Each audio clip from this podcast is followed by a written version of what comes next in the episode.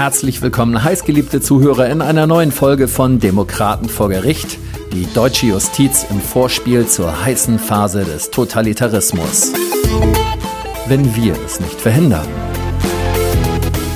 Diesmal hatten wir digital zwei juristische Schwergewichte des aktiven Widerstandes zu Besuch. Christian Moser, bis vor kurzem noch Schatzmeister der Anwälte für Aufklärung, und Lars Oberndorf, der erste Vorsitzende der Polizisten für Aufklärung. Polizist und Anwalt, ein echtes Traumpaar.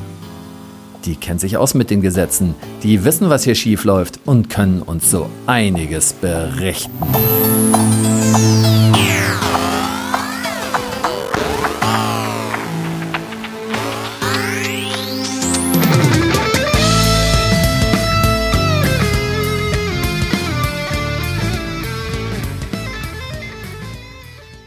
Christian und Lars beschäftigen sich mit dem Gerichtsprozess gegen den Impfretter und Allgemeinmediziner Heinrich Habeck aus Recklinghausen, der jetzt schon fast ein Jahr in Untersuchungshaft sitzt.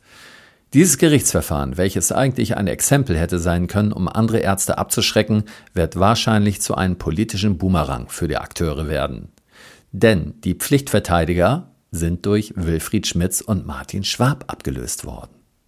Jetzt ist dieses Verfahren das ideale Vehikel, um nochmal das Thema Sinnhaftigkeit und Folgen des Impfzwangs deutlich zu beleuchten. Im zweiten Teil berichtet Lars davon, wie ein Sondereinsatzkommando ihn zu Hause besuchte und an den Küchenstuhl fesselte. Er war zwar kein Verdächtiger, aber zumindest wurde er als Zeuge gebraucht. Hm. Um eine derartige Hausdurchsuchung bei einem Zeugen zu rechtfertigen, braucht es schon einiges an juristischer Kreativität. Aber das kennen wir ja schon. Zwischendurch gibt es auch mal wieder etwas Musik. Carsten Treuke hat mir wärmstens Jens-Peter Kruse empfohlen. El Alemann. Der Widerstandsmusiker mit der spanischen Gitarre und sein Lied von der Lüge.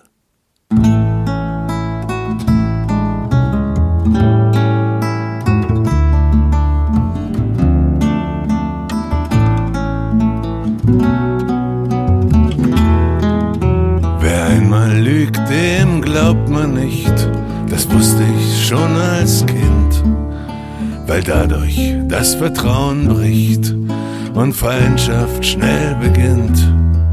Nein, Freunde tun sowas nie, woran man sie erkennt. Deshalb horch genau und prüfe sie, bevor man sie so nennt. Ich hab den Ratschlag stets befolgt, viel Freunde hab ich nicht. Den Lügnern bin ich nicht gefolgt, verlor nie mein Gesicht.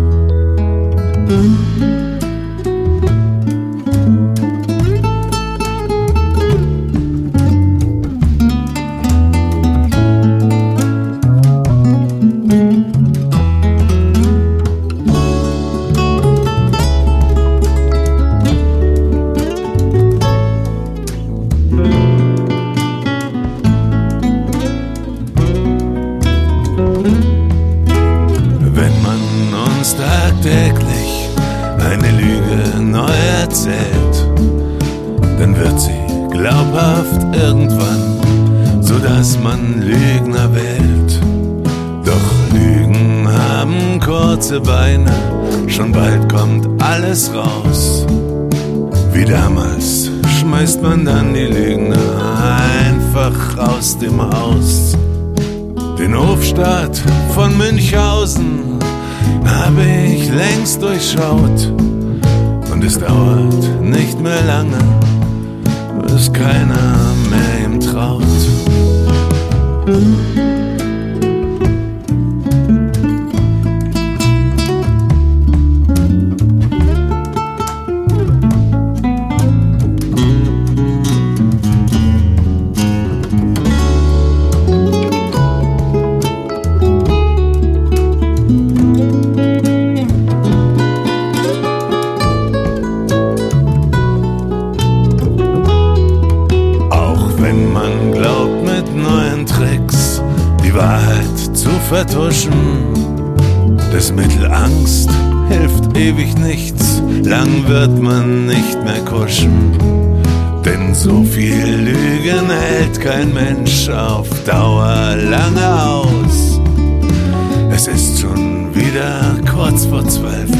Bald schmeißt man Lügner raus. Auch wenn du jetzt die Wahrheit sprichst, nein, ich glaub dir nicht. Gelogen hast du viel zu oft. Nimm die Maske ab und zeig mir dein Gesicht.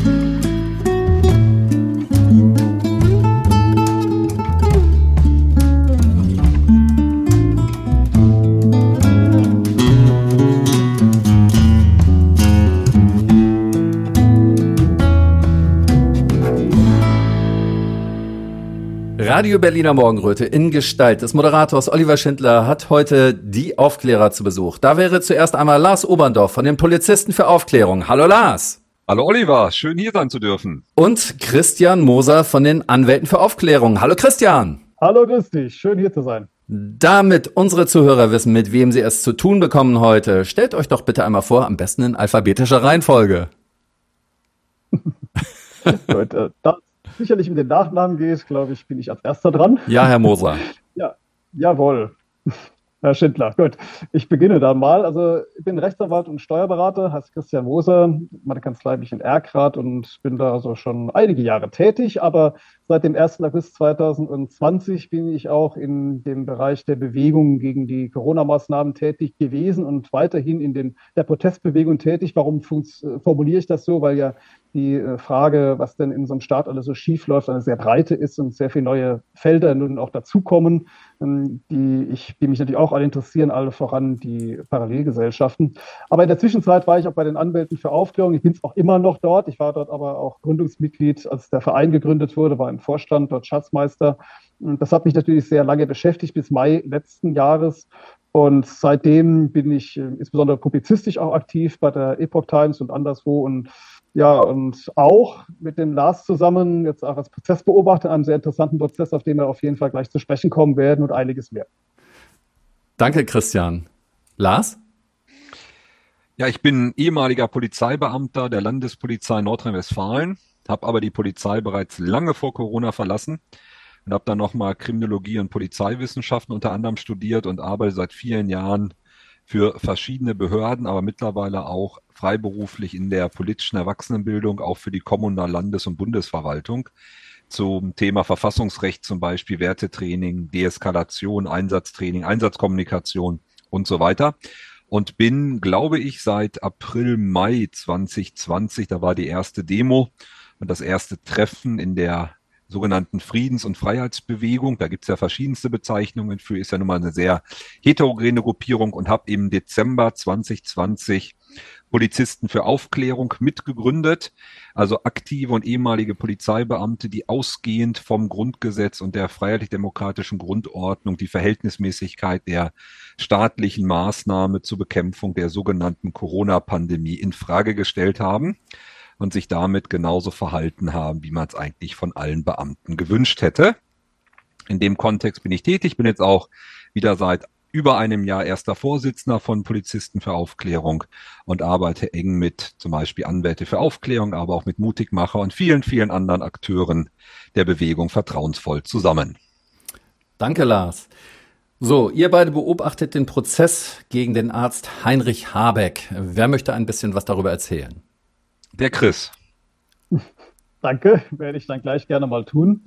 Ja, Dr. Heinrich Habig ist Allgemeinmediziner aus Recklinghausen, ist dort lang, langjährig tätig gewesen, Es war sehr bekannt und sehr beliebt bei seinen Patienten. Das ist wohl sehr unstreitig. Mhm. Er hat auch eine besondere Spezialisierung immer schon gehabt auf Naturheilverfahren und deshalb auch ein besonderes Vertrauen gehabt, äh, dass ähm, er also das Beste für seine Patienten will. Das ist natürlich die Vorgeschichte gewesen. Ja. Und in der Zeit der Corona-Impfkampagne, möchte ich es mal nennen, die wir ja alle erlebt haben, haben sehr viele seiner Patienten ihn aufgesucht und äh, ihn um Hilfe gebeten. Und zwar in durchaus unterschiedlicher Art. Zunächst einmal so, dass man ihm gesagt hat, nun, also wenn wir tatsächlich geimpft werden sollen und vielleicht müssen, weil sich ja sehr viele Menschen unter einem akuten Zwang befanden, gerade was die mhm.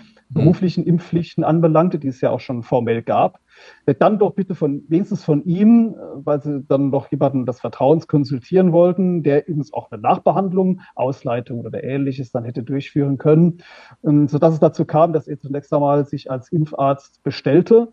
Also man kann sich schon sich ja registrieren lassen, registrieren lassen als Arzt, der also mhm. verimpfen darf ja, und die entsprechenden ja. Chargen auch bekommt. Und im äh, weiteren Verlauf äh, nahm der Druck ja immer weiter zu, wie wir alle wissen. Und auch die Zahl der Patienten, die ihn aufsuchen und um Rat fragten, nahm weiter zu. Und es kam dann wohl, so hat er sich in einem jetzt allerdings nicht mehr gültigen Geständnis, muss ich dazu sagen, da werden wir zum Verlauf mhm. des Verfahrens ja noch kommen, mal so eingelassen, ähm, dass man also sehr bedrängt hat, ihm doch auch so zu helfen, äh, den Patienten doch auch so zu helfen, dass er Impfbescheinigungen ausstelle, ohne tatsächlich die Verimpfung zu verabreichen. Einfach deshalb, weil die Angst der Patienten vor Nebenwirkungen oder überhaupt schädlichen Wirkungen dieser Impfung so groß war, dass die Leute schlichtweg panisch waren. Also das bei ihm, ja. er hat das gesagt, in seiner Praxis hemmungslos weinten und völlig aufgelöst waren. Ähm, also er hatte auch Beispiele dazu genannt. Während, also ich kann mich erinnern an einen Fall einer Mutter, dass er sagte, da ist, die hat einen 18-jährigen Sohn und dessen gleichaltriger Freund war einen Tag nach der Impfung gestorben. Man kann sich natürlich vorstellen, dass die Mutter nicht gerne dann den Sohn äh, impfen mhm. lassen möchte. Mhm. Eine Schwangere, die ihr Kind entbunden hatte und dann nachdem sie aus dem Krankenhaus raus musste, nicht mehr rein durfte, weil sie keinen Impfausweis hatte und ihr Kind also nicht mehr sehen konnte. Der ich brauche ja gar nicht ja. erwähnen, natürlich die ganzen Fälle der einrichtungsbezogenen Impfpflicht, das, das, wissen wir ja, dass dort also die Mitarbeiter im Gesundheitswesen die, die, Gefahr hatten, ihren Beruf zu verlieren, nicht mehr ausüben zu dürfen, wenn sie sich nicht impfen ließen. Mhm. Das hat also eine gesamte Berufsgruppe getroffen, aber nicht nur die, sondern es ging auch um Ausbildungsberufe. Das heißt also, es gab sehr viele junge Menschen, die ihren Ausbildungsplatz zu verlieren drohten oder gar nicht erst antreten mhm. konnten, hm. wenn sie keinen Impfausweis vorlegen konnten. Es gab Fälle, wo in der Familie Menschen pflegebedürftig gewesen sind und entweder in einem Heim waren und dann die Betreffende dann nicht mehr als Besucher zu ihren Angehörigen durften oder es gab zu pflegende äh, Personen in der Familie, die also zu Hause gepflegt werden mussten und dort also man in Steine in den Weg legte und so weiter und so weiter. Ja, ja. Kann man noch länger die Liste machen, aber ich will das nur mal so im Einzelnen aufzählen, um einfach diese Bandbreite darzustellen und auch die Not etwas zu illustrieren, in der sich damals die Patienten befanden. Ja. Und also ich sagte ja, man wirft ihm also vor, nun solchen Menschen Impfzertifikate ausgestellt zu haben, die denen keine tatsächliche Impfung zugrunde lag. Mhm, und da mhm. hat es also im Jahr 2022, äh, im Januar, in seiner Praxis eine Durchsuchung gegeben. Dort hat man dann insbesondere natürlich die Patientenakten beschlagnahmt. Die sind noch gar nicht alle ausgewertet. Also mhm. es gibt ja jetzt ein Verfahren, du hast ja gesagt, wir sind ja Prozessbeobachter. Ja, es gibt ja, jetzt also ja. seit Januar diesen Jahres ein öffentliches Verfahren vor dem Landgericht Bochum. Da sind aber nur rund 600 Fälle angeklagt worden, das ist etwas weniger als 600. Und es gibt aber mehrere tausend Fälle, bis zu 6000 Fälle, soweit ich weiß. Und Fälle meint hier einzelne äh, nicht zutreffend beurkundete äh, Impfvorgänge. Und das heißt, da sind auch Booster dabei. Die Zahl der Patienten ist also unklar. Es werden also nicht 6000 mhm. Patienten mhm. sein, wohl aber schon mehrere tausend. Kann ich jetzt also keine genaue Zahl natürlich dazu sagen, aber immerhin ist also eine sehr hohe Anzahl.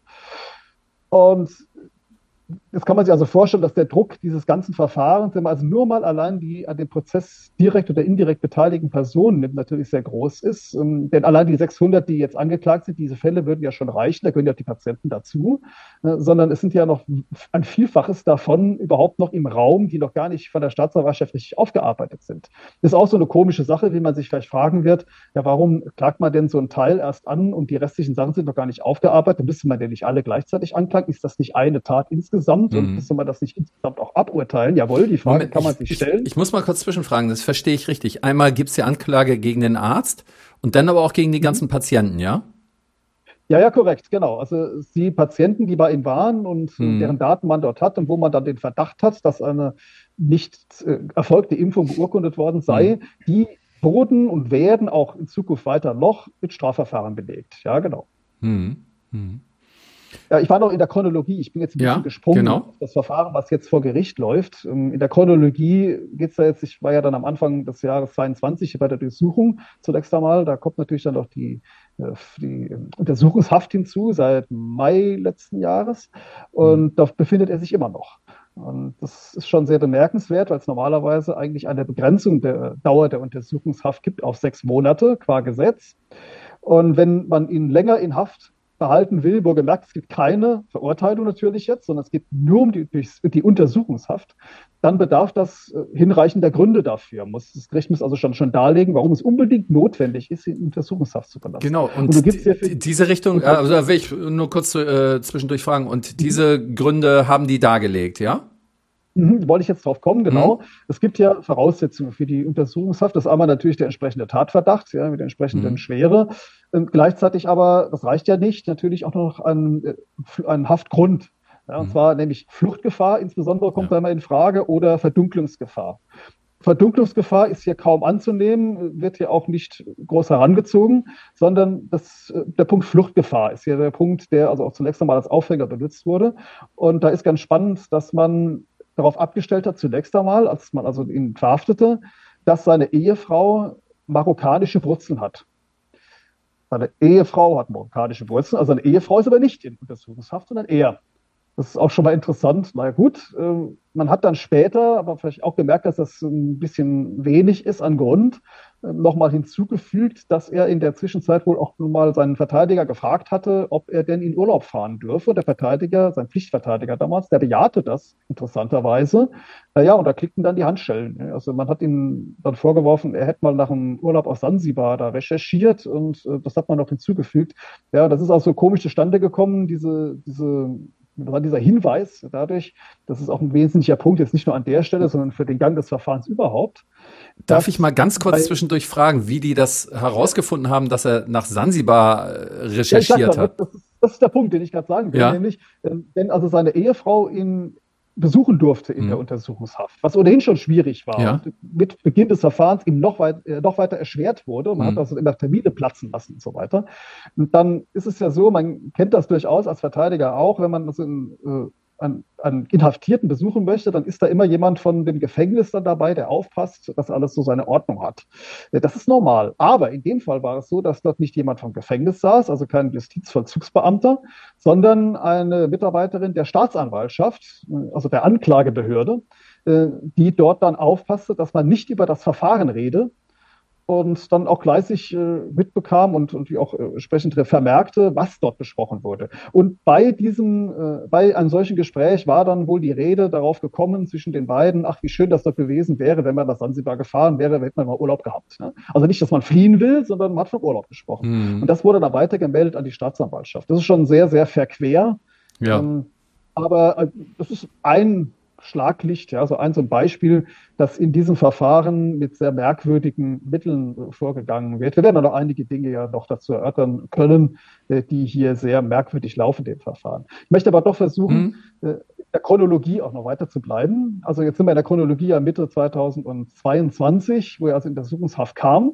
Ja. Und da blieb er dann erst einmal. Das passierte erst einmal nicht allzu viel. Und im Dezember des Jahres 22 ist dann die Anklageschrift verfasst worden. Wohlgemerkt, eben wegen dieser annähernd 600 Fälle äh, und nicht wegen der übrigen, die immer noch im Raum stehen. Ähm, mhm. Dann brauchte er natürlich Pflichtverteidiger, die gab es damals schon, Entschuldigung, die gab es nicht erst im Dezember, die mhm. gab es also schon bei der Durchsuchung oder im Nachgang zu der Durchsuchung.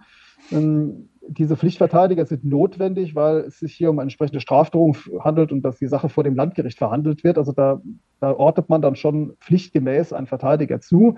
Ähm, und der, das waren dann zwei Pflichtverteidiger jeweils, also sowohl für ihn als auch für seine Ehefrau, die wegen Beihilfe ja mit angeklagt ist. Also insgesamt vier Verteidiger. Und einer davon, möchte ich nach meinem Eindruck sagen, war wohl federführend. Und ja, der hat dann zum Beispiel im Nachgang zu der das ist aktenkundig, das steht auch in der Anklageschrift drin. Im Nachgang zu der Durchsuchung die Staatsanwaltschaft angerufen und hat gesagt, hört mal, da gibt es noch einen Schrank, den habt ihr noch nicht richtig durchsucht, schaut mal nach, da ist noch was drin. ist auch äh, sehr merkwürdig. Von der Verteidigung.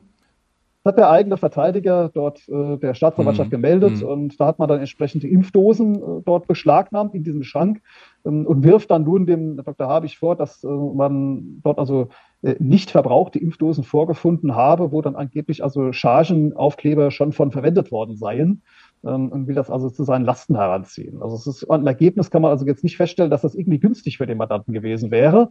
Im Gegenteil. Naja, und, und so in an dieser Stoßrichtung geht das also nach meinem, oder auch noch, ich glaube, beide, da Lars war ja auch dabei, hat das auch mit angesehen, ähnlich gesehen wie ich, in unserem Verständnis weiter.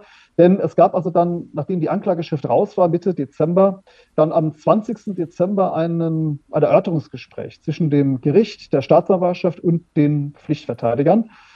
Und das Ziel dieses Erörterungsgespräches war eine mögliche Einigung in dem Verfahren. Mhm also ich sage es mal etwas salopp für den Hausgebrauch, man hat versucht, das Verfahren möglichst einfach und schnell wegzubügeln. Mhm. Und zwar nicht nur rein formal, rein technisch, was ja auch vielleicht hätte sinnvoll sein können. Das macht man gerne mal so, auch im Strafverfahren durchaus, wenn die Sache das hergibt und das auch im Sinne des Mandanten ist, dass man sagt, gut, was können wir uns denn einigen? Wir ersparen uns den Prozess mhm. und dann mhm. kommen wir zu einer vernünftigen Lösung. Mhm. Wenn die Lösung denn vernünftig gewesen wäre, würde ich das ja auch befürworten. Allerdings haben wir beide da, ich auch als, ich bin ja selber auch Strafverteidiger beruflich im Steuerstrafrecht, ähm, haben das also nicht so betrachten können. Die Einigung, die damals nämlich angestrebt wurde, die lautete auf eine, bei ihm auf eine Nichtbewährungsstrafe, also eine Strafe, die ja. tatsächlich anzutreten sei, von drei Jahren, sechs Monaten und bei ihr von einem Jahr bis zu einem Jahr zwei Monate und 150 Sozialstunden. Mhm. Ich bleibe mal vor allem bei ihm, weil das natürlich der, der Hauptanknüpfungspunkt ist und auch da spielt sozusagen die Musik in dem Fall.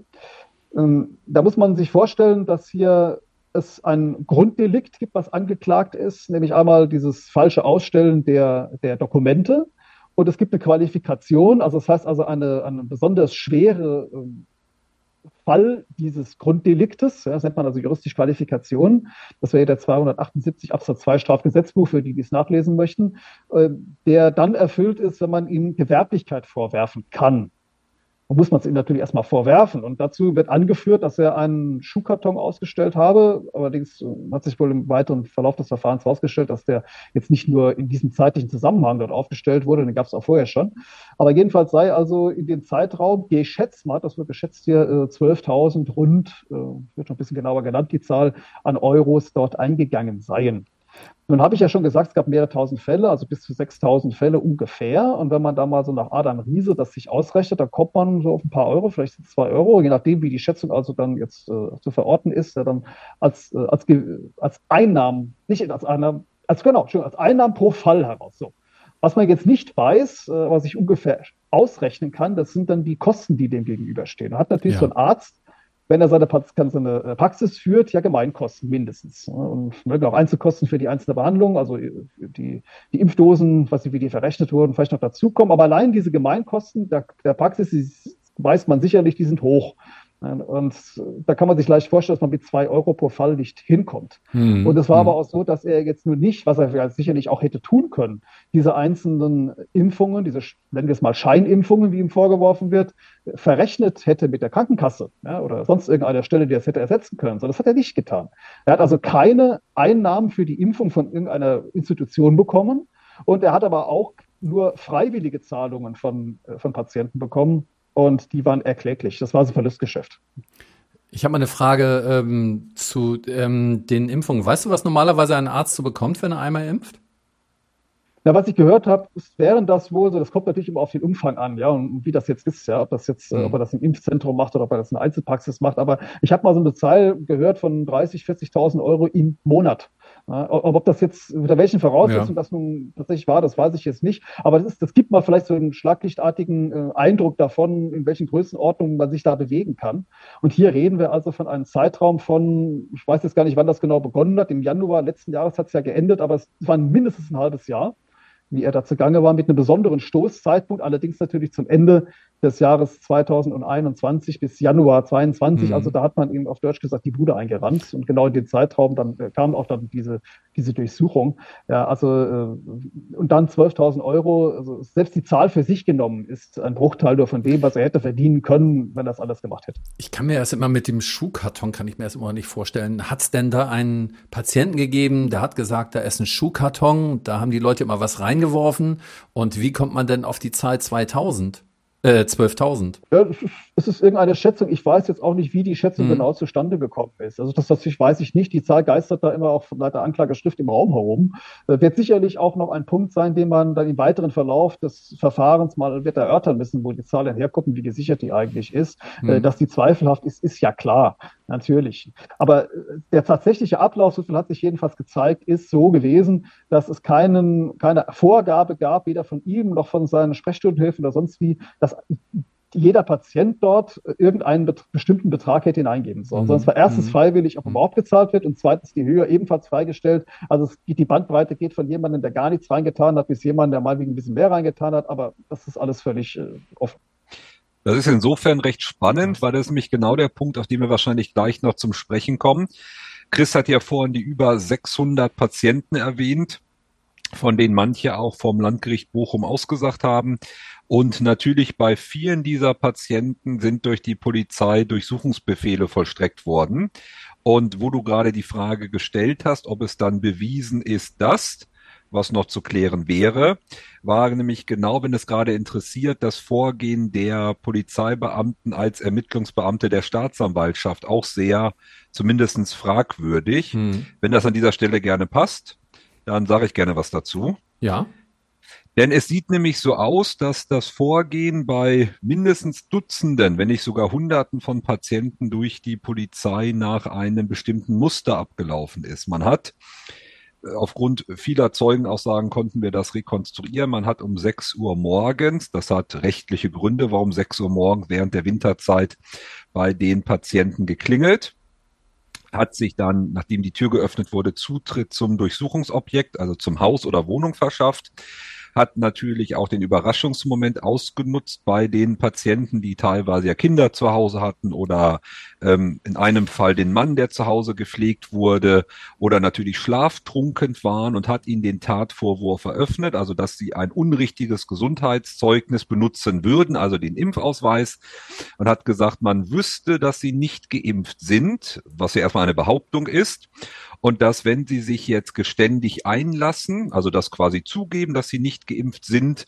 dann würde das Verfahren mit einer Geldauflage eingestellt werden. Und wenn sie sich nicht geständig einlassen würden, dann würden sie jetzt mit zur Wache genommen. Da würde man ihnen Blut abnehmen, also ein invasiver Eingriff und mit dieser Blutentnahme könnte man dann ganz genau nachweisen, ob sie geimpft sind, ja oder nein. Aber auch zum damaligen Zeitpunkt hätte die Staatsanwaltschaft und die Polizei wissen müssen, nicht können, sondern müssen, dass dieses Mittel und damit auch der Eingriff in den Schutzbereich der körperlichen Unversehrtheit überhaupt nicht geeignet ist, um nachzuweisen, ob jemand geimpft ist. Denn, wie wir mittlerweile und damals auch schon wussten, zehn Prozent der Menschen haben keine Immunreaktion auf eine vermeintliche oder sogenannte Impfung. Das heißt, auch mit dieser Blutentnahme hätte ich gar nicht belegen können, ob die Personen geimpft sind, ja oder nein. Das heißt, dieses Mittel ist untauglich.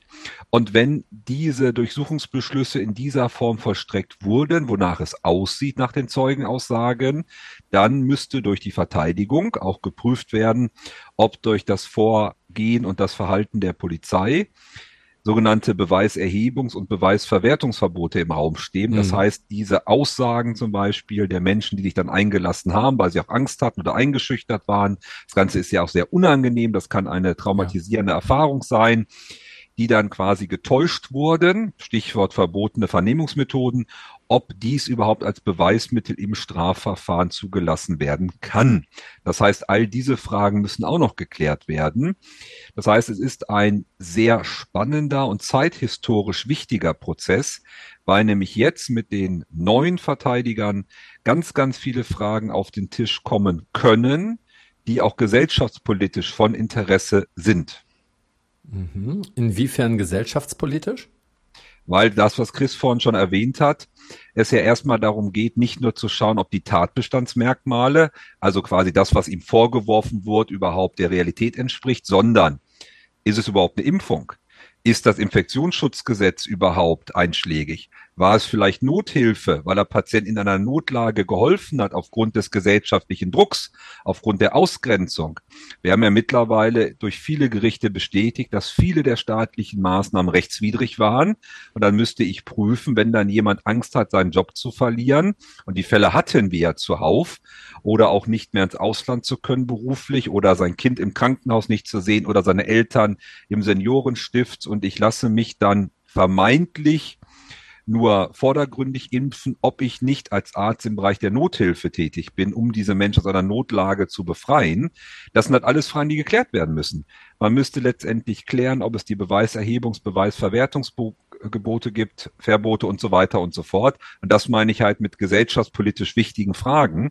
Und es entsteht zumindestens der Eindruck, in meiner Wahrnehmung rein persönlich, dass das Gericht an diesen großen Diskussionen gar kein Interesse hat und dass man das, das hatte Chris von auch schon mal kurz gesagt, am liebsten recht schnell abgebügelt hätte. Ja, das ist jetzt nicht gelungen. Ja, ist auch verständlich. Man will ja auch nicht in, ewig in Untersuchungshaft sein. Ich habe das richtig verstanden. Er ist immer noch in U-Haft, ja? Nach elf Monaten, ja? Ja. Und das heißt, ähm, diese Urhaft könnte auch ein Mittel sein, dass er dann schneller mal einlenkt und sagt, äh, sagt irgendetwas, was die gerne hören wollen, damit die Sache vorbei ist. Weil so wie ihr das beschrieben habt, kann das ja Jahre dauern, bis das alles äh, bewertet und untersucht ist. Beide Fragen ja. Also mit Sicherheit diente und dient weiterhin die Untersuchungshaft dazu, dass er mürbe gemacht wird. Ähm, wir sind ja jetzt bei der Chronologie ja ungefähr noch im Dezember gewesen. Da werde ich auf jeden Fall jetzt auch nochmal weiter äh, die Chronologie mhm. nochmal mhm. schildern. Mhm. Aber an der Stelle dann zu deiner Frage, nach dem jetzigen Stand des Verfahrens geht das Gericht selber davon aus, dass mindestens bis August noch verhandelt wird oder werden wird. Und ich fürchte mal, es wird vielleicht sogar noch länger dauern. Ähm, es das Gericht zeigt keine Anzeichen, ihn mal zwischenzeitlich aus der Untersuchungshaft entlassen zu wollen. Ähm, das ist schon sehr fraglich, denn wir haben ja vorhin über die Fluchtgefahr gesprochen und daran hat sich, äh, ja, sagen wir mal so, das hat, ich kann heute nicht erkennen, dass die Gründe, die ursprünglich einmal angeführt wurden, die ohnehin schon wenig tragfähig waren, jetzt noch überhaupt noch tragfähig sein könnten. Denn er lässt sich auf den Prozess ein, er hat neue Verteidiger, und ähm, er geht jetzt sozusagen, wenn man so will, offensiv in dieses Verfahren, um auch Recht zu bekommen. Ähm, es ist überhaupt nicht absehbar, dass er irgendwie sich absetzen und entziehen wollte. Mhm. Und das Gericht äh, geht auch beim Haftprüfungstermin, es gab ja letztens auch einen Beschluss dazu, wo das Gericht dann ausgeführt hat, warum er denn in Untersuchungshaft bleiben solle. Ja, da geht das Gericht also nicht auf solche Fragen ein, sondern sagt halt einfach, der Prozess dauert noch. Das ist aber keine Begründung. Das ist keine Begründung, ihn jetzt weiter in Haft zu lassen, denn da die sechs Monate vorbei sind, muss das Gericht jetzt gewichtigere Gründe anführen, die nun zwingend erforderlich machen, dass er im Gefängnis bleibt. Also es reicht nicht, dass man einfach nur länger braucht. Radio Berliner Morgenröte hat keine Sponsoren und keine Werbung. Wir sind komplett unabhängig und müssen es niemandem recht machen. So macht die Arbeit Spaß und ist erfüllend und da haben wir alle was davon. Wenn jeder von euch hin und wieder was spendet, können wir noch lange weitermachen und immer wieder neue kreative Formate für euch entwickeln. Der Spenden-Button ist unten am Ende der Webseite. Danke, dass ihr mitmacht. Also wenn ich jetzt also den Faden wieder aufnehme mit, dem, mit den Einigungsgesprächen, denke ich am besten, da sind wir, glaube ich, stehen geblieben im Dezember letzten Jahres. Ja, dann hat man also dann diese Einigung erstmal avisiert, die ja nachteilig gewesen wäre und sämtliche Fragen, die uns auf dem Herzen brennen und für denen wir einige jetzt schon angesprochen haben, komplett abgebügelt hätte. Und nun begann dann die öffentliche Verhandlung im Januar diesen Jahres. Und da hat das Gericht natürlich auch von vornherein darauf hingewiesen, dass es solche Einigungsgespräche schon gab und man wollte nun darauf hinaus, diese Einigung auch entsprechend abzuschließen. Und Voraussetzung für diese Einigung sollte denn ein Geständnis sein, also sowohl ein Geständnis von Herrn Habig als auch von seiner Ehefrau. Dazu hatte der Verteidiger einen Text verfasst, den er dann verlas im Namen seines Mandanten. Den hat er vorher schriftsätzlich auch schon eingereicht gehabt. Und zusätzlich hatte dann der Dr. Habig in der Zelle eine handschriftliche Erklärung verfasst, die er danach auch nochmal verlas. Und besonders bemerkenswert war natürlich dann das, was Herr Dr. Habig selber sagte, und zwar sowohl des Inhalts wegen als auch der Art und Weise wegen, denn es war sichtlich und hörbar, emotional, denn er musste seinen Vortrag also ständig durch, äh, durch Weinattacken unterbrechen. Er war wirklich aufgelöst. Man hat also deutlichst, man konnte es gar nicht sich deutlicher vorstellen gesehen, und, und mit erleben können, wie sehr er unter dieser Untersuchungshaft gelitten hat und dieser Isolation gelitten hat. Eine Frau konnte ihn, ich habe es glaube ich schon erwähnt, kaum besuchen. Er wurde komplett von der Außenwelt abgeschnitten und seine Verteidiger haben nach außen, also auch mir gegenüber bekundet, dass er habe wohl gesagt, man solle mit keinem äh, irgendwie impfkritischen reden. Äh, und äh, da würde also kein Kontakt zugelassen werden.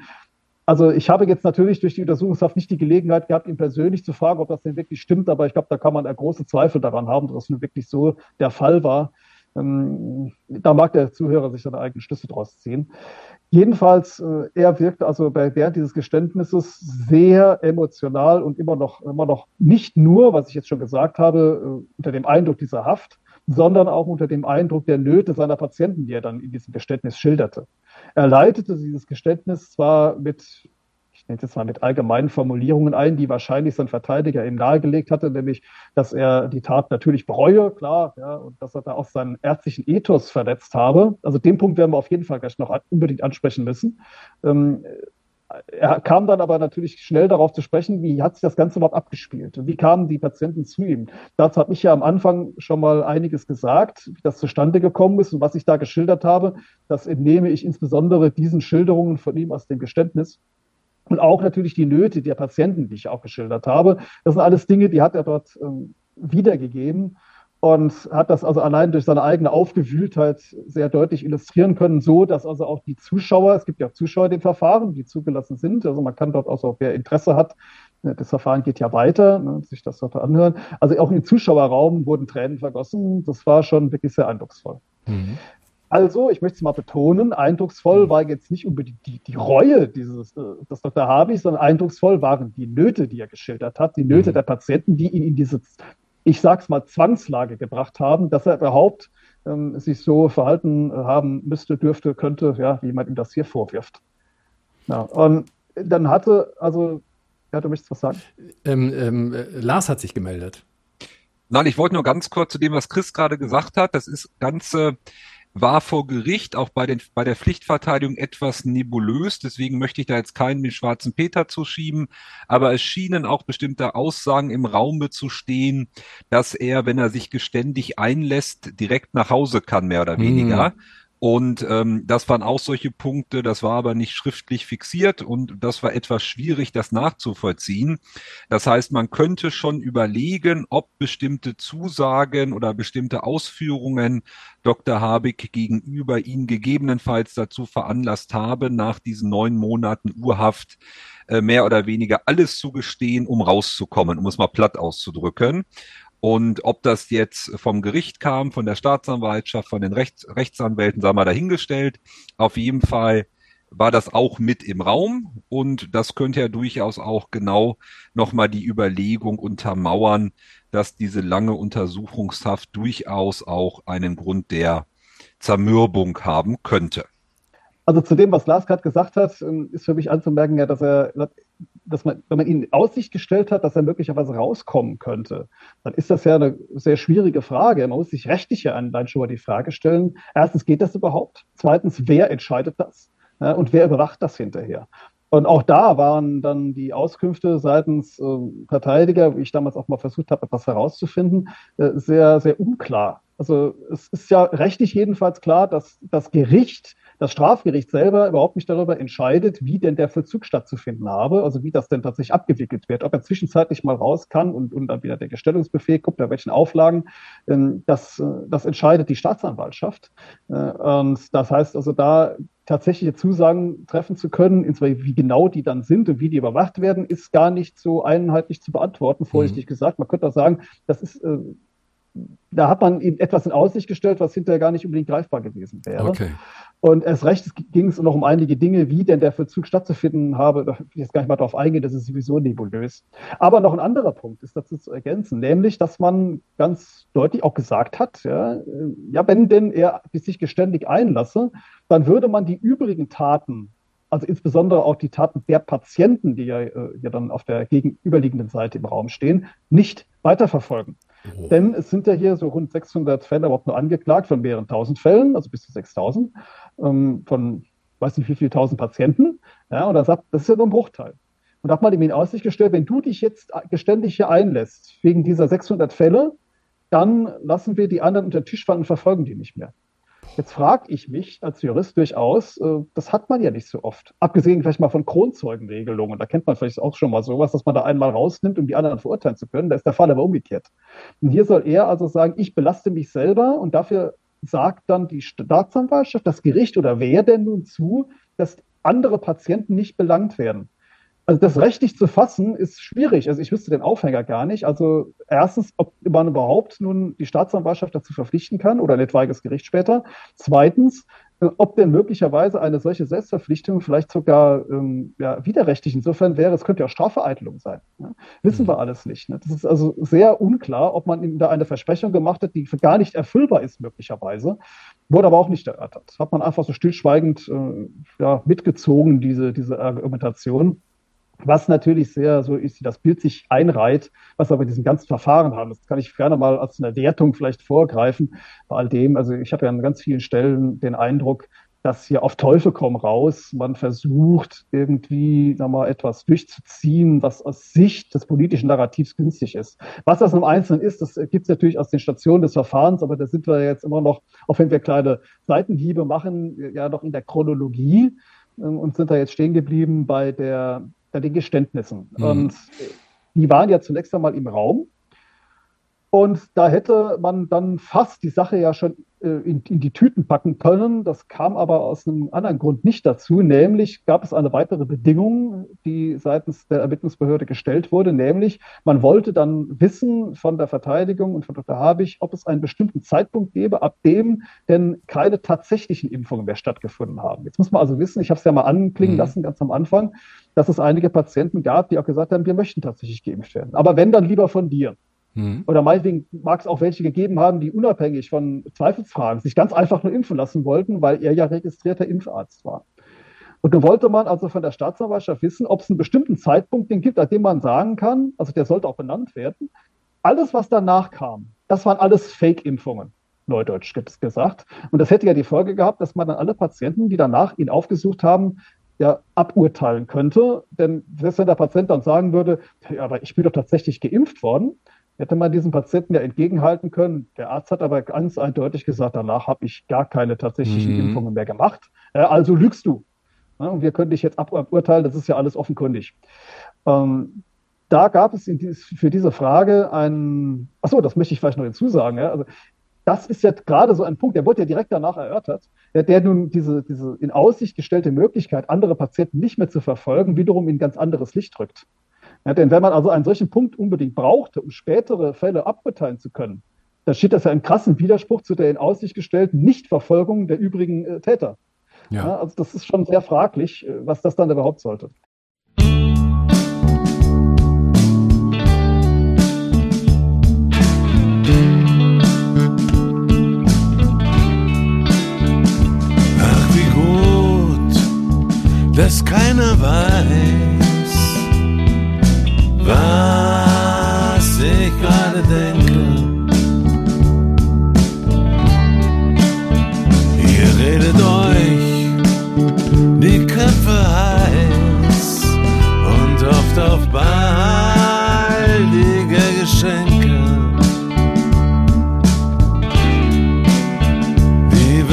Geben, ganz bestimmt, bunt verpackt neuen Regeln.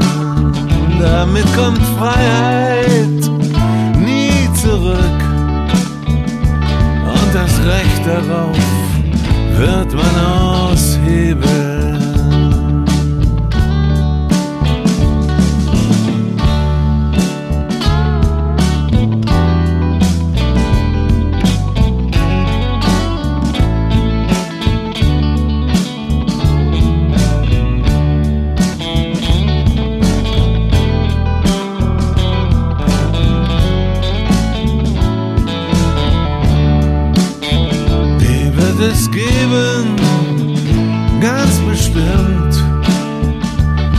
Verpackt mit neuen Regeln.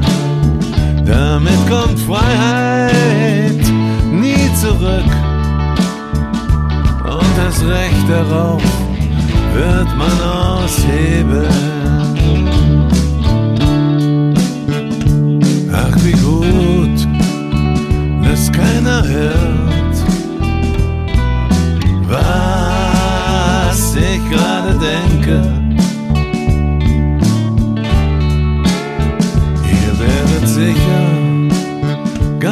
verstört. Nein, es gibt keine Geschenke.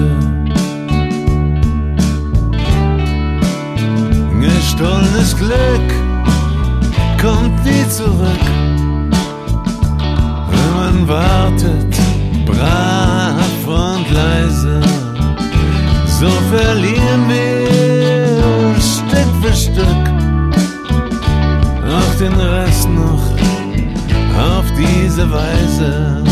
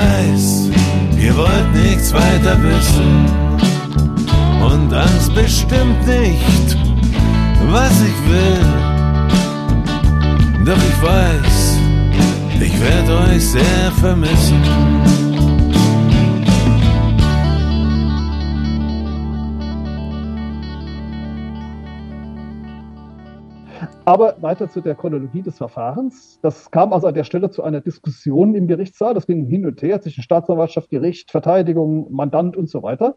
Und irgendwann äußerte sich dann der Pflichtverteidiger für seinen Mandanten dahingehend, dass ab Mitte September 2021 es keine tatsächlichen Impfungen mehr gegeben habe. Da hätte also dann Staatsanwaltschaft und Gericht äh, einen solche, äh, solchen Anknüpfungspunkt gehabt. Nun wurde direkt danach dann äh, der erste Zeuge vernommen. Und der erste Zeuge sagte dann aus, ich bin aber geimpft worden tatsächlich und war zu einem späteren Zeitpunkt da. Und daraufhin hat der Dr. Hardig sich dann äh, eingelassen und hat gesagt, hey, Moment, ich weiß ja nicht mehr, wie das war. Also ich, ich kann mich nicht mehr genau daran erinnern. Ich weiß, dass ich habe natürlich auch Leute tatsächlich geimpft, aber äh, wann denn, ob danach nochmal, ob wie viel, das kann ich nicht so richtig sagen. Also hat sich damit praktisch inhaltlich von dem distanziert, was der Pflichtverteidiger da vorher verlautbart hatte, ähm, hat das nochmal klargestellt. Vielleicht an der Stelle mal dazu auch noch ein persönliches Wort von mir, als, als mhm. der ich ja auch Strafverteidiger mhm. bin. Also in dem Moment, wo diese Zusage von dem Verteidiger gemacht wurde, da, ich sag mal salopp, wäre ich fast vor Stuhl gefallen, weil ich mir doch sagen muss, ich meine, Gut, er hat auf eine Einigung hingezielt. Trotzdem aber, wenn ich doch höre von der Ermittlungsbehörde, vom Gericht, dass völlig unklar ist in den einzelnen Fällen, ob der tatsächlich geimpft hat oder nicht, also zumindest in der großen Mehrzahl der Fälle, ja. die also einen solchen Anknüpfungspunkt, ein solches Geständnis mit einer Datumsmarke tatsächlich brauchen, um überhaupt weiterzukommen, dann ist das doch ein, ein Moment, wo ich als Verteidiger sagen muss, in duro pro reo, na, da lehne ich mich doch mal schön zurück und sage doch, wenn ihr das nicht wisst, dann weist es ihm doch nach. Und wenn ihr es ihm nicht nachweisen könnt, dann habt ihr eben Pech gehabt.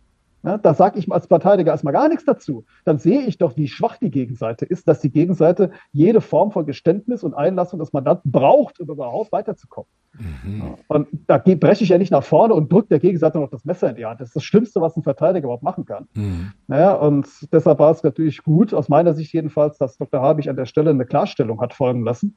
Und prompt war die Reaktion des Gerichtes darauf, dass dann die Einigung äh, geplatzt war. Also man hat das auf dem Gericht dann gesagt, das war dann auch so eine Grundvoraussetzung und damit ist der Deal geplatzt. Und wiederum unterstreicht das natürlich, wie wichtig es dem Gericht und der, Staatsanwaltschaft gewesen ist, diesen Anknüpfungspunkt zu haben. Und das natürlich wiederum im Umkehrschluss, wie auf tönenden Füßen die ganze Sache tatsächlich steht, was die Beweislast anbelangt, die Beweislage und die Beweislast anbelangt.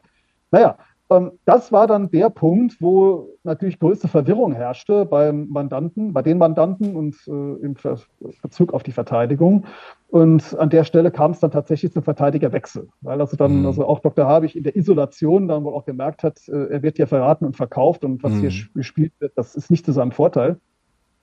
Und deshalb sind jetzt also neue Wahlverteidiger dort. Äh, also er hat jetzt äh, den Rechtsanwalt Wilfried Schmitz als seinen Verteidiger und der wird dann unterstützt von dem Professor Martin Schwab. Und sie, also Frau Hartig, hat nun den äh, Rechtsanwalt Stefan Schlüter als seinen Verteidiger. Und das sind alles Anwälte, die sich mit der Materie, mit der auch medizinischen Materie, die dahinter steht, auch mit der Chronologie der Ereignisse, der gesellschaftspolitischen Ereignisse insbesondere auch befasst haben und die nun ja, also all das zur Sprache bringen können, was die bisherige Verteidigung nicht zur Sprache gebracht hat. Und deshalb wird das Verfahren, ist das Verfahren seit dem Zeitpunkt, ja, das war, wenn ich das aus dem Kopf richtig sage, Ende Januar, Anfang Februar irgendwas die Kante. Ähm, ähm, oder gab Ende März ist jetzt die öffentliche, die offizielle Verteidigung. Ja, es hilft mir, wenn du es jetzt genau besser weißt, das ist auch schon jetzt ein paar Wochen her. Ähm, seit dem Zeitpunkt auf jeden Fall ähm, läuft das Ganze jetzt in eine völlig andere Richtung. Und wenn ich das jetzt so formuliere, dann möchte ich es vielleicht auch mal mit meinen Worten so sagen, dass mein Eindruck, wenn ich das mal als Resümee so nennen darf, so war, dass man sich hier diesen Arzt herausgepickt hat, um ein Exempel zu statuieren. Also in Gang gekommen ist das Verfahren dadurch, dass eine andere Ärztin, eine aus Dortmund, so eine Gastromedizinerin, die jetzt mit der Sache eigentlich gar nichts zu tun hat, irgendwo beim Friseur da mal was aufgeschnappt hat, äh, dass es also einen solchen Arzt gäbe mit dem Namen, äh, der möglicherweise falsche Impfzertifikate ausstellt und hat ihn dann denunziert. Hm. Um, also das heißt, also es kam jetzt diese, das, der Auslöser für das Verfahren zwar nicht aus der Politik, nun kann man sich aber denken, dass natürlich dieses Verfahren in der jetzigen politischen Lage, aber auch in der, dem ganzen Verlauf hier, also seit das Verfahren läuft, natürlich eine hohe Brisanz hat, auch für die Gegenseite. Mhm. Denn allein der Ansturm der Patienten, der zeigt ja, wie, wie brisant äh, insgesamt in der Gesellschaft das Thema war. Und das erzeugt natürlich auch Druck auf die Politik. Und da ist es natürlich das Interesse, nach meiner Einschätzung, ja, äh, der, der Politik im weitesten Sinne, dass man hier auf strafrechtlicher Ebene zeigen wollte, jedenfalls, äh, dass man, wenn man nun den Patienten hilft in dieser Notsituation, äh, sich strafbar mache, ja, dass es also verfolgt werden kann und dass man sich dort also in Gefahr begibt. Und im besten und, Falle stellt man das ja auch noch äh, so dar, dass er das aus finanziellen Gründen und nicht aus Menschlichkeit gemacht hat. Weil wenn da noch kommt, er hat das aus Mitmenschlichkeit gemacht, das sieht ja ganz schlecht aus. Also müssen es finanzielle Gründe sein. Und ich glaube, ich kann mir vorstellen, dass das ein sehr zentraler Punkt ist auch deswegen, ne, dass sie gerade das belegen wollen. Genau, ich ja. glaube auch wirklich, dass hier, das ist offensichtlich meines Erachtens, dass hier diese, diese Tatbestandsstruktur mit der Qualifikation äh, und diesem Interesse praktisch ineinander greift. Mhm. Denn einerseits hat man dadurch eine höhere Strafdrohung und äh, das, das, die Möglichkeit dann zu sagen, so, das ist jetzt ein Haftfall und so weiter. Und auf der anderen Seite kann man ihn dadurch auch moralisch diskreditieren, kann sofort den Stempel draufsetzen, der hat hier, ich sag's mal etwas untechnisch aus Habgier gehandelt, ja, das, das Tatbestandsmerkmal gehört juristisch woanders hin, ne, aber so nach dem allgemeinen Verständnis äh, für den nicht-juristischen Betrachter ne, und eben nicht aus hehren moralischen Motiven möglicherweise.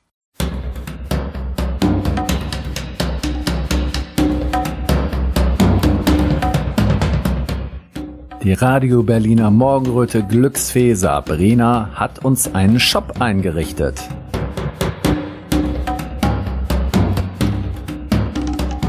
Da gibt es Hoodies, Sweatshirts, T-Shirts, Kaffeetassen, Trinkflaschen, Einkaufsbeutel, Turnbeutel und Caps mit dem heißesten Logo der Hauptstadt.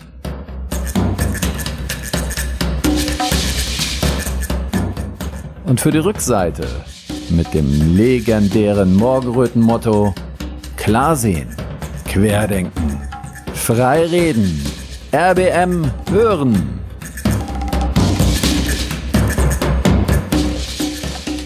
Deckt euch also reichlich mit Klamotten ein. Euer Kleiderschrank wird es euch danken. Und RBM natürlich auch. So funktioniert unser Gewinn-Gewinn-System. Hm. Und wenn alles gut läuft und wir es schaffen, unsere Welt schöner und liebevoller zu gestalten,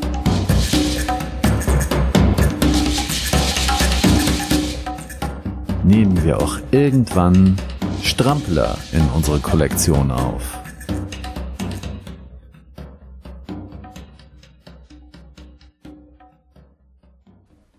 Was können die neuen Anwälte denn jetzt alles noch bewirken? Was haben die zu tun? kämpfen. Kämpfen und nochmal kämpfen, das ist völlig klar. Und den Spieß umdrehen, das ist das Entscheidende. Denn ich habe ja schon mhm. gesagt, dass also das Gericht hier versucht hat, auch die Staatsanwaltschaft, den Verein mit dem Gericht versucht hat, ein Exempel zu statuieren. Und jetzt ist es ja so, jetzt haben wir eine Situation, die aus Sicht des Gerichtes, der Staatsanwaltschaft oder auch des, des Establishments der Politik ähm, nicht hätte passieren dürfen. Wir haben ja schon oft erlebt, dass Juristen, also auch aus unserem Kreis der Anwälte, versucht haben, äh, Verfahren anzustrengen zur Aufklärung dieses, äh, wir nennen es ja immer gerne Corona-Unrecht, und das ist es sicherlich auch. Es wurde ja zum Beispiel auch verschiedene Strafanzeigen gestellt. Zum Beispiel hat gerade Wilfried Schmitz, ja, der also den Herrn Dr. Habig jetzt verteidigt, ja auch Herrn Dr. Lauterbach angezeigt. Das Problem ist bei solchen Verfahren, bei solchen Anzeigen, solchen Vorstößen immer, dass die natürlich von einem Staatsanwalt bearbeitet werden müssen. Und ein Staatsanwalt ist ein Angehöriger einer weisungsgebundenen Behörde, leider Gottes. Die werden einen Teufel tun, ihre Dienstherren äh, zu belangen. Das passiert sehr selten. Es, da muss dann schon eine andere Konstellation da sein, aber nicht, wenn die gesamte Front ähm, des, der, der Regierung dagegen steht. Das machen die nicht. Nur hier haben wir aber den Fall, dass nun die Staatsanwaltschaft und das Gericht selber die Sache, dieses Verfahren also äh, aufs Tableau gehoben haben und an die Öffentlichkeit gebracht haben. Und am Beginn des Verfahrens wird ja Presse geladen, da war das Presseinteresse schon da. Man hat ja gehofft, also Leute abschrecken zu können, sich an den Arzt zu wenden und sich vom Arzt helfen zu lassen, auch für die Zukunft. Wir wissen ja, das wird bestimmt nicht die letzte Pandemie gewesen sein. Nun aber, da dieses Verfahren ja schon da ist und die neue Verteidigung nun auf dieser Bühne sozusagen all das äh, vorbringen kann, was uns allen auf dem Herzen liegt, da geht der Schiss nach hinten los. Jetzt, jetzt muss das oh Gericht, oh, ja. muss die Staatsanwaltschaft sich das alles anhören. Und äh, ich kann mir gut vorstellen, dass sie vielleicht verfluchen, dass sie jemals dieses Verfahren angefangen haben. Und man sieht es der Vorsitzenden deutlich an, von den Befangenheitsanträgen habe ich ja schon gesprochen und ich glaube, man muss nicht viel psychologische Kenntnisse haben, um zu erkennen, dass sie jedenfalls mindestens, sind ja einige mehr auf der Bank, aber sie ganz besonders äh, sie sehr unwohl ist in dieser Geschichte. Sie kann die, äh, die, die Pflichtverteidiger, sei schon, die Wahlverteidiger, die neuen Verteidiger, noch nicht einmal anschauen, wenn sie mit ihnen redet. Dann schaut sie immer zur Staatsanwaltschaft rüber, also wie ob sie sich da die Bestätigung abholen muss oder zum Fenster. Und wenn dann die Zeugen etwas sagen, was illustriert, unter welchem Druck man damals stand, welche Ängste man vor der Impfung hatte und warum. Und wenn die, Staats äh, die, die, äh, die Verteidiger dann vortragen, dass die Pandemie auf tönenden Füßen stand, möglicherweise also äh, überhaupt nicht äh, so nachweisbar gewesen ist, weil das haben ja, wir haben ja Tests gehabt, die einen ganz äh, zweifelhaften Beweiswert haben, die überhaupt nur den, den Virus nachweisen sollten. Also dass diese Pandem pandemische Bedrohung möglicherweise gar nicht in der Form bestanden hat, wie man das dargestellt hat. Zweitens, dass die Maßnahmen, die damals äh, ergriffen wurden und die sozusagen das Begleitkonzert für die Impfkampagne waren, alle äh, durch die Bank weg widersprüchlich und auch nicht zielführend gewesen sind. Masken, Stichwort, ja, wo Drosten selber gesagt hat, war gar nicht sinnvoll. Äh, und dann natürlich zur Impfung, das ist das Entscheidende, dass also die, die Impfung äh, die eigentliche Wirkung nicht hatte, sogar die, die Infektionsgefahr erhöhen konnte, wegen der infektionsverstärkenden Antigene, die dort mit verimpft wurden, dass diese Impfung nicht die entsprechenden Tests, ähm, Tests Methoden durchlaufen hat, die notwendig gewesen wären, dass also diese Zulassung skandalös gewesen ist, sie hätte gar nicht erfolgen dürfen, ähm, dass darüber hinaus Schadwirkungen dieser Impfung bestehen, die man äh, wenn man sich mal, sich mal die Listen anguckt, die den Herstellern sogar bekannt waren, die bei der FDA zum Beispiel eingereicht wurden, das ist, da wird einem ja schwindlig. Und das war am Anfang schon bekannt. Ja. Also das, das hätte also niemals auf die Venture gelassen werden dürfen. All solche Dinge, die jetzt zur Sprache kommen müssen und werden, auch schon zur Sprache gekommen sind, ne, wenn das Gericht sich das anhört, dann rutscht diese Vorsitzende auf ihrem Stuhl rum, der ist da so dermaßen unwohl, ich kann es verstehen. Ja, ich habe da wahrscheinlich auch ein bisschen Mitleid, gebe ich zu. Aber es muss halt sein. Man muss ja irgendwann mal die Wahrheit auf den Tisch bringen. Was jetzt noch ausstehen wird in dem Verfahren, ist, dass äh, auch Wissenschaftler äh, gehört werden müssen. Da gibt es also schon mehrere Beweisanträge, äh, wo also dann medizinische Professoren gehört werden sollen, die dann aussagen werden, mit Sicherheit werden, äh, dass äh, also diese ganzen Gefährdungslagen bestanden haben, die ich eben schon angerissen habe. Und dann möchte ich mal sehen, wie dann Staatsanwaltschaft und Gericht vor diesem Hintergrund dann begründen wollen, dass man wohlgemerkt Strafrecht in dubio pro reo, also im Zweifel für den Angeklagten, mhm. dazu kommen mhm. will, dass der nun seinen Patienten nicht hätte helfen wollen. Das heißt also, ja, ja ich, ich, ich, ich ja. stelle mir die ganze Zeit die Frage, ähm, was bringt es nach außen? Das heißt, äh, diese Sachen werden ja erstmal vor Gericht kommuniziert. Ne? Okay, die Richterin rutscht ein bisschen auf den Stuhl rum, das ist unangenehm für sie, für die Staatsanwältin hört das auch nicht gerne. Aber hätte das noch weitergehende Konsequenzen, dass da etwas an die Öffentlichkeit dringen könnte, was das alte Narrativ denn wieder aufweicht? Dadurch? Das hängt von uns allen ab. Denn es ist ja so, es gibt ja äh, die Möglichkeit, diesen Prozess zu beobachten, zu besuchen. Mhm. Da gibt es Einlasskontrollen wiederum, ja, ja, man versucht das auch zu schikanieren. Es geht aber. Ne? Da kann sich also jeder reinsetzen. Mhm. Zwar eine begrenzte Zahl von Stühlen da, ist es aber möglich. Und natürlich ist ja auch die Presse jederzeit herzlich eingeladen, dort zu sein. Auch die Mainstream-Presse ist zum Teil auch dort war sie auch von Anfang an. Jetzt ist es ein bisschen weniger natürlich. Am Anfang war das natürlich für die noch interessanter. Trotzdem wird aber auch in der jedenfalls örtlichen Mainstream-Presse weiter darüber berichtet. Und jetzt ist natürlich unsere Aufgabe, und deshalb sind Lars und ich ja als Prozessbeobachter dort auch vor Ort, das Ganze mit unseren Mitteln und unseren Wegen an die Öffentlichkeit zu tragen, dass möglichst viele Menschen mitbekommen, was da läuft. Und es geht ja noch eine mhm. ganze Weile. Und wird noch sicherlich dann auch ja. die, die Möglichkeit bieten, einiges äh, an Staub aufzuwirbeln und Interesse zu wecken für diese Sache. Dafür ist es brisant genug. Was ich vorhin vielleicht Gut. noch ergänzen wollte, das möchte ich an der Stelle aber mhm. unbedingt mal anfügen, weil ich das für, für mich also ganz wichtig für dieses, für das Verständnis dieser Lage ist. Ähm, man kann ja sagen, der Dr. Habig, der hat hier gegen ein Gesetz verstoßen, gegen eine, gegen eine, eine Regelung, ja, dass man also hier etwas entsprechend nicht beurkunden soll in der Form oder eben richtig beurkunden soll, da mag ja alles sein. Aber aber was man auf jeden Fall berücksichtigen muss, ist, es gibt hier eine ärztliche Berufsordnung. Jeder kennt den hippokratischen Eid. Das haben die meisten von uns sicherlich schon mal gehört. Auch den ersten Satz dazu, der wichtig ist, nämlich, dass man in erster Linie nicht schaden solle. Im Prinzip ist damit ja zwar schon alles gesagt, aber das sind ja, das sind ja keine im ersten Schritt dann rechtsverbindliche äh, Normen, sondern das ist ein, ein allgemeiner Ethos.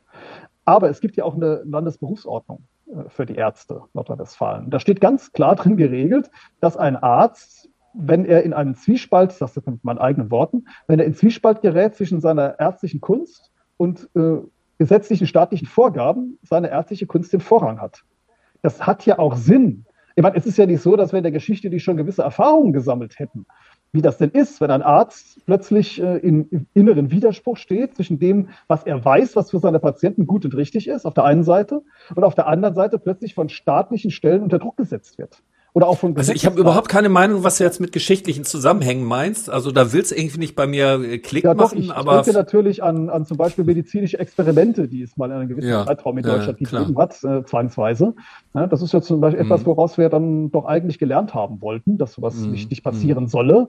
Tatsächlich aber ist es ja wieder passiert. Denn diese Impfung ist ja ein Experiment. Das haben wir ja im Bundestag sogar gehört, ja, wo Herr Lauterbach selbst gesagt mhm. hat, naja, jetzt ist das Ganze ja angeblich nach seiner Meinung erprobt genug, man ja im Feld Versuch draußen an tausend Millionen von Patienten jetzt das Ding ausprobiert hätte. Ja, so war es ja auch. Es gab eine, eine genau. bedingte Zulassung, wie heißt das ja, eine äh, Notzulassung, die man äh, gemacht hat. Man hat es eben nicht erforscht und hat es dann darauf ankommen lassen, was passiert. Ich weiß, es ist schlimmer ja. noch. Man hat es nicht darauf ankommen lassen, man wusste schon, was schief geht, im, im Wesentlichen. Ja.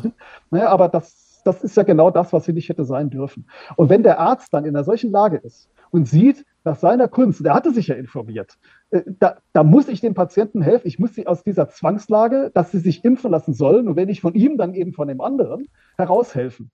Das ist doch geradezu Hand greifbar der Fall, wo dann, das, wo dann die Berufsordnung sagt, dann hast du zu helfen und nicht auf das Gesetz zu hören.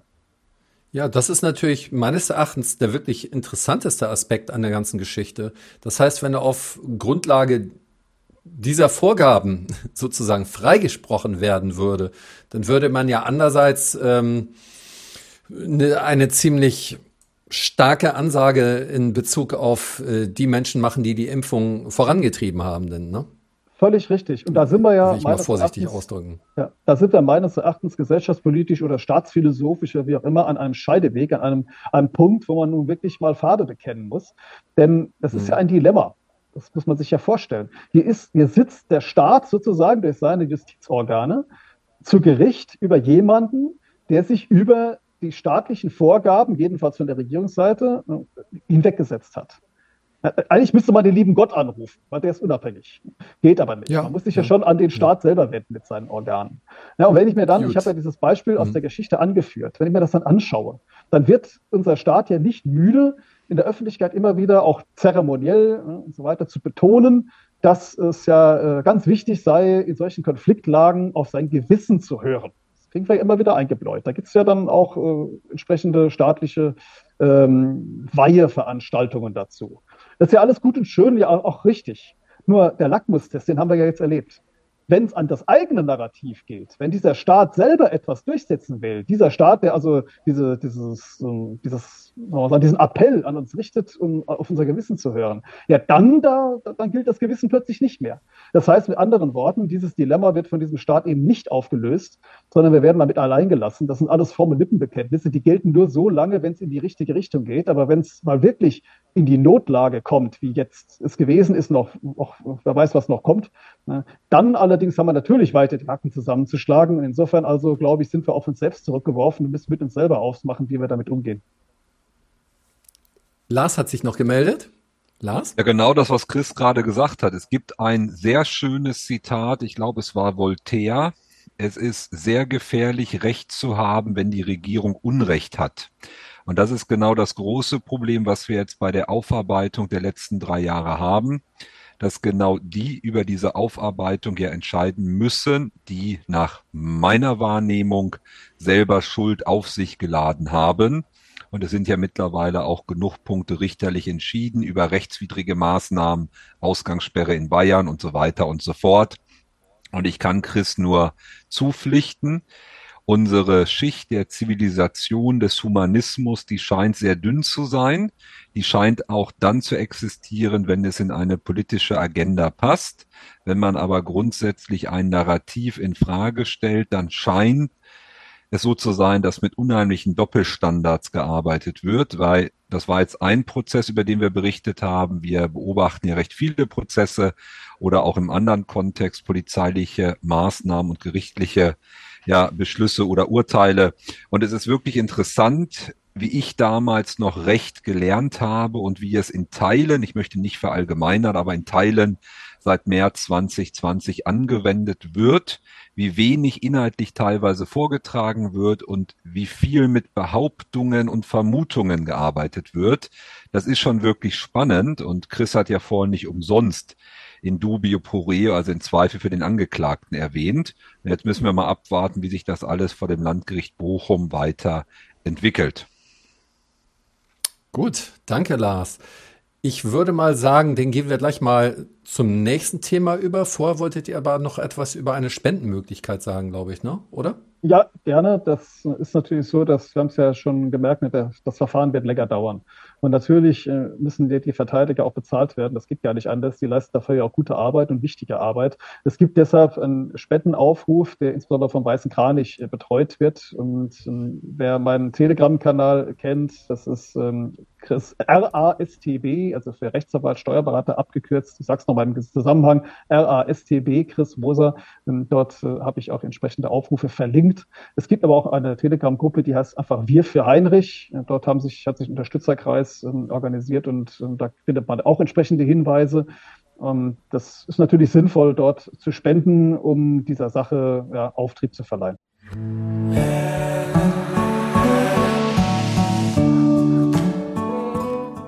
Das ist jetzt ein guter Zeitpunkt, um mal Pause zu machen, sich einen Tee zu kochen, etwas spazieren zu gehen und dem Vogelgezwitscher zu lauschen. Vielleicht habt ihr auch ein Kino in der Nähe und holt dort einen Eimer Popcorn. Dann kommt ihr zurück und hört euch den zweiten Teil an. Der hat's in sich. Bis gleich.